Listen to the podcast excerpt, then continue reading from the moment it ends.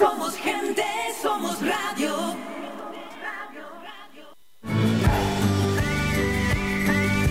Escuchas Las Mañanas de Faicán con Álvaro Fernández.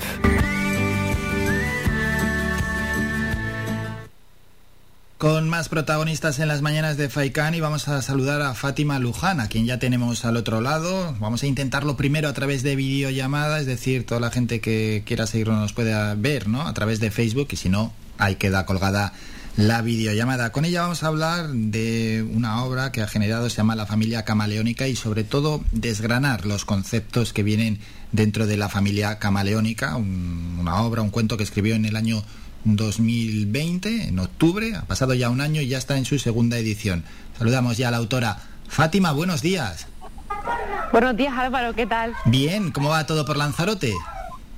Pues bien, hoy estoy aquí en uno de los coles y hace un poquito de viento, no sé si se me escuchará bien. Sí, se te y el escucha. tema de la cobertura, ¿se me escucha bien? Sí, sí, de, de momento teníamos ese miedo, ¿no? El miedo de la cobertura, pero de momento se te escuchará bastante bien. La cobertura es bueno, a ver si no si no nos falla. Por tanto, todo bien, ¿no? Eh, decir a la gente que eres Gran Canaria, pero que estás trabajando ahí en Lanzarote. Sí, soy canariona, llevo aquí cinco años en Lanzarote, soy docente de infantil y primaria y, y nada, pues muy contenta por la oportunidad de poder compartir eh, mi trabajo con, con todos ustedes. Te, te tratan bien, ¿no? No te quejas. No, la verdad que aquí estoy encantada, yo creo que ya soy media conejera canariona. Bien, bien. Bueno, hay que hablar ¿eh? ya de la familia camaleónica, de Leónica, de Camaleo, de Cami, de este libro que ya cumple un añito, pero si nos posicionamos antes a la creación de la obra, mm, ¿cómo surgió la idea?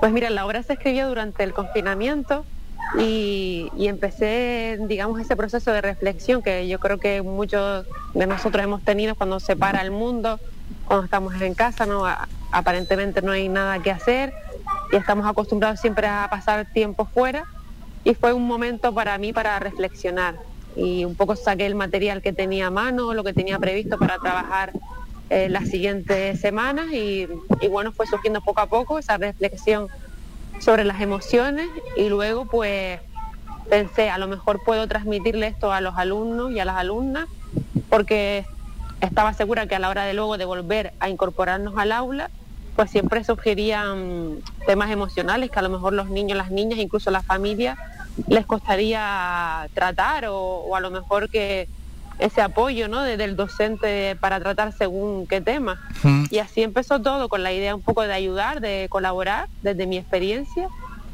Y, y bueno, y escribí el cuento, lo terminé en junio, julio, empezó todo el proceso con la editorial Mr. Momo que está en Sevilla y ya se, se publicó en el mes de octubre, la verdad que genial. ¿Qué tal es Vendimos ese pro- 150 ejemplares, nada más traerlo. Y bueno, 180 al final. Y bien, luego pues, pues nada, lo estamos trabajando en los coles y, y de ahí la segunda edición. Qué bueno. ¿Qué tal es el trabajo con la editorial? Que hay muchos escritores que esto les da, bueno, pues a veces que, quebraderos de cabeza. Bueno, es mi primera experiencia, por lo tanto siempre agradecida que la editorial apueste por mí. Es verdad que hoy en día no es como antes, que eran edito- editoriales tradicionales, te pagaban un tanto por ciento y ya está. En este caso es una coedición donde el autor pone un- un- una parte económica y la editorial otra. Y bueno, pues el fruto es el cuento y entonces ya la difusión no solamente es de una de las dos partes, sino yo por mi parte lo que me he movido no me puedo quejar de todos los cuentos que, que he vendido.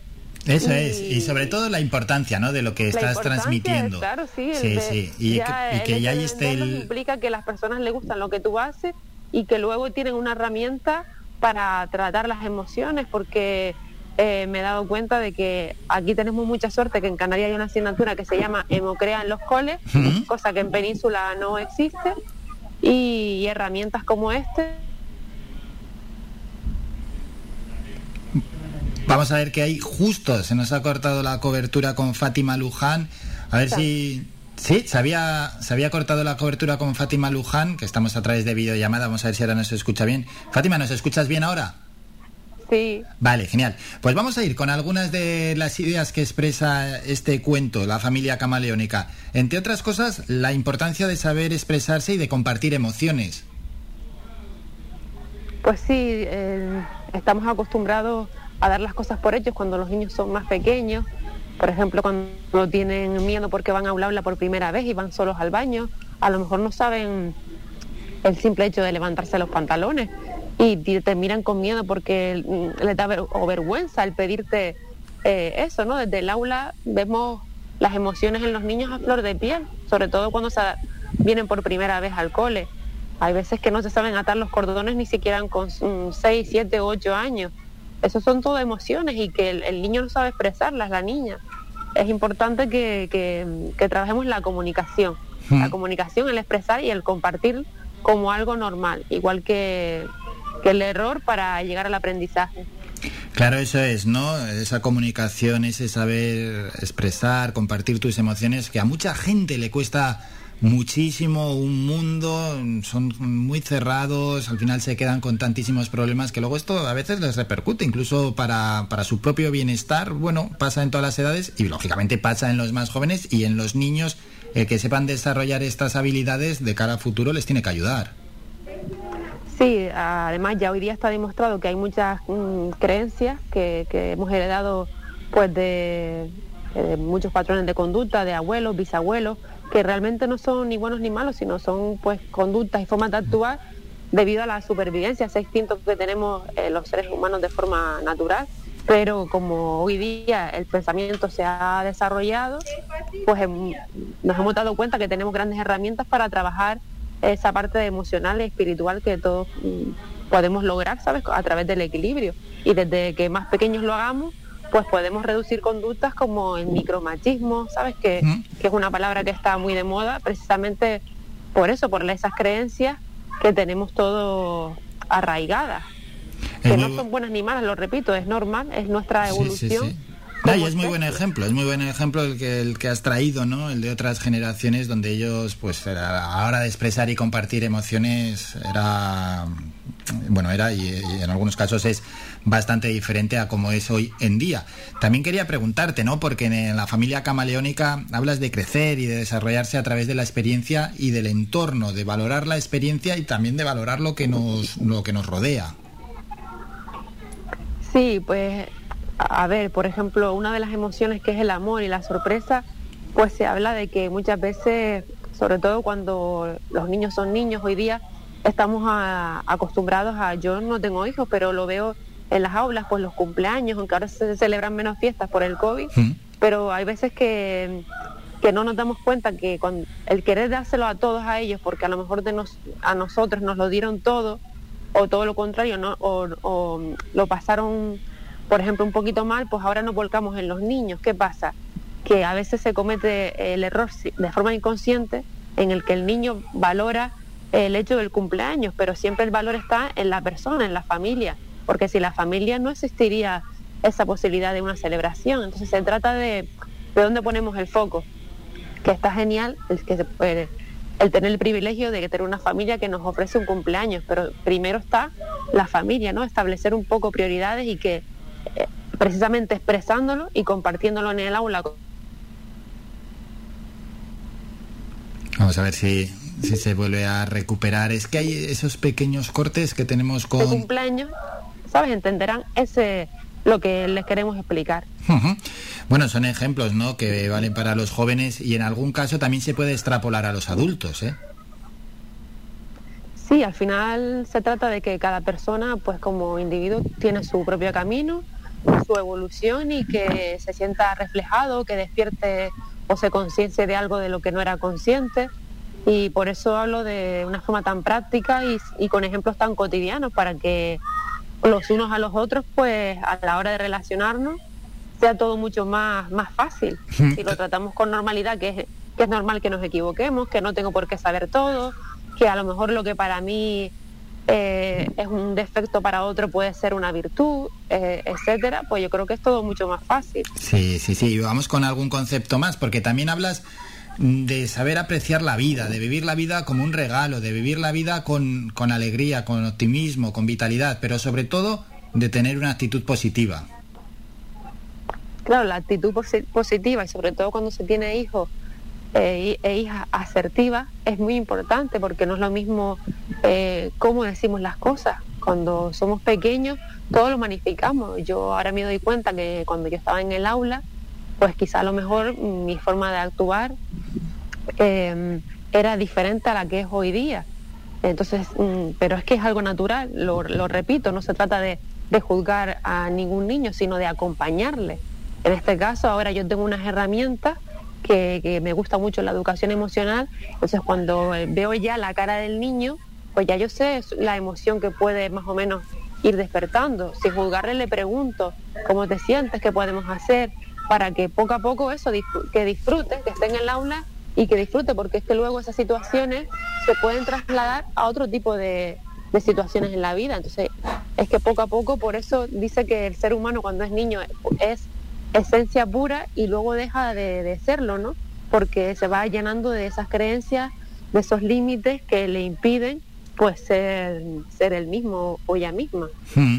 Y ya que pues eh, no de niño pasamos a adulto y todos estos campos ¿no? que tanto nos afectan y que has comentado, ya para ir terminando, déjanos algún consejo para los oyentes a la hora de educar emociones que a ti te hayan venido bien, porque mm, sé que has realizado determinadas prácticas como yoga, mindfulness, etcétera. Prácticas que puedan ayudar a los oyentes. ¿Algún consejillo?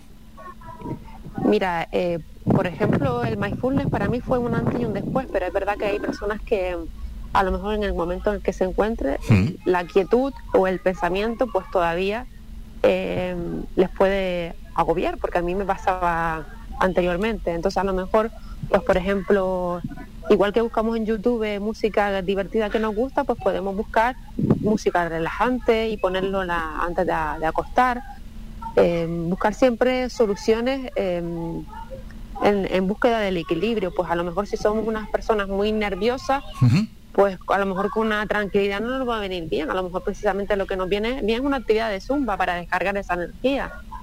O a lo mejor si somos muy tranquilos, pues nos puede ayudar el escucharnos a nosotros mismos. O sea, no pensar que necesitamos todo lo contrario a lo que somos. A veces mmm, hemos de aprender a escuchar eh, qué es lo que necesitamos. Eso sí que me parece un, un, un, buen tip, como se diría hoy día, un buen consejo, aprender a satisfacer por nosotros mismos nuestras propias necesidades, sin, sin sentirnos culpables. Es decir, si nos encontramos muy mal y tenemos que asistir a una reunión, y si dentro de nuestras posibilidades la podemos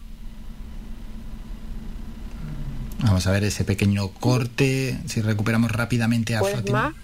Más, eso, y tomar una decisión sin culpa, uh -huh. sino pensando siempre en nuestro bienestar. Bueno, pues con este consejo nos vamos a quedar, pero Fátima, hay que recordar mmm, a los oyentes la familia camaleónica, ¿dónde se puede encontrar esta segunda edición?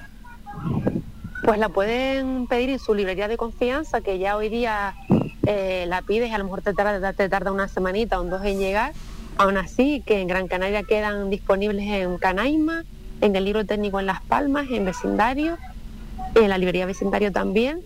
Y, y, no sé si en alguna librería que los haya traído. Creo que en el corte inglés también quedaba, mm. pero pero vamos que no controlo. ya, ya, no controlo. claro, todo, todos los puntos yo, es complicado. ¿sabes? Sí, sí, todos los puntos es complicado. Es, es, pero bueno. Un, un, pequeño cuento, digamos, que están haciendo. La segunda edición también, que lo quiero recalcar, es porque se ha creado un código QR desde el que te puedes descargar actividades gratuitas, que está muy bueno, y si no, lo dicho. A modo de diario para los más grandes. Hmm. Y lo dicho, si no, la familia camaleónica en la librería de confianza, lo pedís y vuestra librera en este caso pide el libro y, y os llega en unos días. Patilufa por Instagram, también que me busquen, que allí si quieren se los puedo, se pueden poner en contacto conmigo y si estamos por Gran Canaria, pues también se los puedo entregar personalmente. Eso es. Fátima, un placer, un placer, enhorabuena por la familia camaleónica. Seguir así, seguimos en contacto. Muchas gracias por estos minutos, que vaya todo bien. Gracias Álvaro, un saludo.